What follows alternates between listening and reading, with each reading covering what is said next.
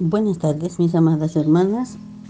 El día de hoy me corresponde a mí compartir la reflexión y quería invitarles a, leer eh, Juan, el capítulo de Juan que habla sobre la el Evangelio de Juan, que habla sobre la muerte y resurrección de Lázaro. Eh, casi todo el capítulo está dedicado a, a este tema, así que es un poquito largo, son 44 versículos, pero me voy a tomar la libertad de, de leerles, aunque yo sé que cada uno puede hacerlo en su casa, pero eh, para que esté más, podemos decir, más fresco. Les leo. Estaba entonces enfermo uno llamado Lázaro de Betania, la aldea de María y de Marta, su hermana. María, cuyo hermano Lázaro estaba enfermo, fue la que ungió al Señor con perfume y le enjugó los pies con sus cabellos. Enviaron pues las hermanas para decir a Jesús, Señor, he aquí, el que amas está enfermo. Oyéndolo Jesús dijo, esta enfermedad no es para muerte, sino para la gloria de Dios, para que el Hijo de Dios sea glorificado por ella. Y amaba Jesús a Marta y a su hermana y a Lázaro. Cuando oyó pues que estaba enfermo, se quedó dos días más en el lugar donde estaba. Luego, después de esto, dijo a los discípulos, vamos a Judea otra vez. Y le dijeron los discípulos, Rabí, Ahora procuraban los judíos apedrearte y otra vez vas para allá. Respondió Jesús, ¿no tiene el día doce horas? El que anda de día no tropieza porque ve la luz de este mundo, pero el que anda de noche tropieza porque no hay luz en él. Dicho esto, les dijo después, nuestro amigo Lázaro duerme, mas voy a despertarle. Dijeron entonces sus discípulos, Señor, si duerme sanará. Pero Jesús decía esto de la muerte de Lázaro y ellos pensaron que hablaba del reposar del sueño. Entonces Jesús les dijo claramente, Lázaro ha muerto. Y me alegro por vosotros de no haber estado allí para que creáis más. Vamos a él. Dijo entonces Tomás, llamado Dídimo, a sus condiscípulos, vamos también nosotros para que muramos con él. Vino pues Jesús y halló que hacía ya cuatro días que Lázaro estaba en el sepulcro. Betania estaba cerca de Jerusalén como a quince estadios, y muchos de los judíos habían venido a Marta y a María para consolarles por su hermano. Entonces Marta, cuando oyó que Jesús venía, salió a encontrarle, pero María se quedó en casa. Y Marta dijo a Jesús, Señor, si hubieses estado aquí, mi hermano no habría muerto. Mas también sé ahora que todo lo que pidas a Dios, Dios te lo dará. Jesús le dijo, tu hermano resucitará. Marta le dijo, yo sé que resucitará en la resurrección, en el día postrero. Le dijo Jesús, yo soy la resurrección y la vida. El que cree en mí, aunque esté muerto, vivirá y todo aquel que vive y cree en mí no morirá eternamente. ¿Crees esto? Le dijo, sí, Señor, yo he creído que tú eras el Cristo, el Hijo de Dios que has venido al mundo. Habiendo dicho esto, fue y llamó a María, su hermana, diciéndole en secreto, el maestro está aquí y te llama. Ella, cuando lo oyó, se levantó de prisa y vino a él. Jesús todavía no había entrado en la aldea, sino que estaba en el lugar donde Marta le había encontrado.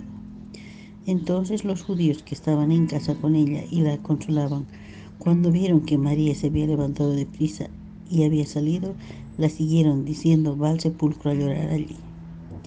María cuando llegó donde estaba Jesús al verle, se postró a sus pies diciéndole, Señor, si hubieses estado aquí, no habría muerto mi hermano. Jesús entonces, al verla llorando, y a los judíos que la acompañaban también llorando, se estremeció en espíritu y se conmovió y dijo, ¿dónde lo pusiste?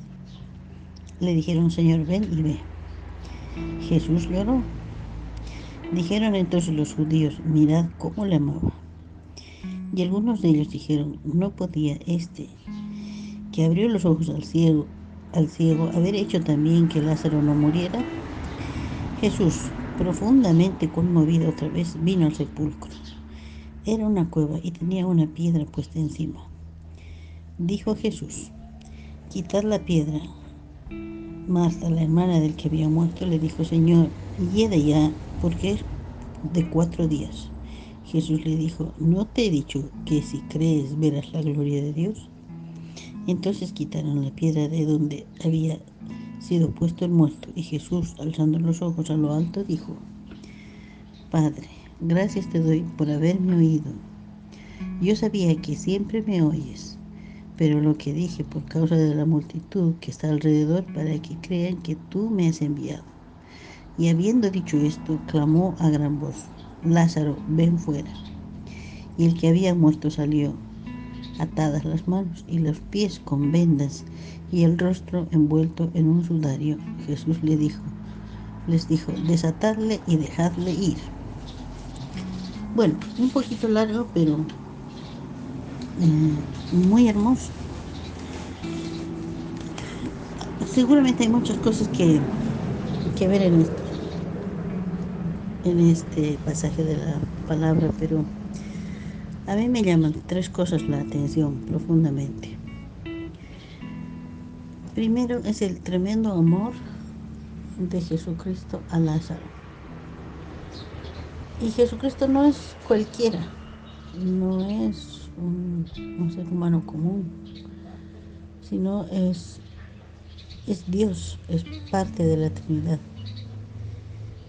Y uno quisiera que así a uno le amen, pero me doy cuenta que el amor que nos tiene Dios, y en este caso Jesús, es tan grande como el que tuvo con Lázaro. Si día a día mm, podemos reflexionar cómo nos demuestra su amor, no solamente en el hecho de haber sido flagelado y crucificado, muerto en la cruz por nosotros, no solamente en ese hecho de ahí, sino que ocurrió en ese tiempo, sino en el diario vivir. Nos damos cuenta que el amor tiene misericordia con nosotros en cada mañana, cada amanecer, en cada paso que damos. Y a pesar de ese gran amor, Jesús en el momento, que es otro de los puntos que me llama la atención, espera. Espera dos días antes de ir a, donde estaba su amigo, a quien amaba. No es que haya dejado de pensar en él, ni que haya sido otra su, su preocupación, sino que él eh, tenía un tiempo para ir, tenía que pasar lo que pasó, tenía que eh, esperar que, pase la muerte de Lázaro y que Él vaya a mostrar ese tremendo milagro. Y eso también me hace reflexionar y me hace pensar que tenemos que tener paciencia y esperar en los tiempos de Dios, porque a pesar que sabemos que nos ama de tal forma, con tal demostración eh, de amor en cada día que nos da y en la forma como entra en su vida por nosotros, Él tiene un tiempo para dar respuesta a nuestros clamores. Y, y ese tiempo de Dios, pues, o sea, es cuando tiene que ser las cosas. Por mucho que lloremos o patalemos en el momento, a veces no, no, no encontramos una respuesta del Señor, pero tiene su razón de ser.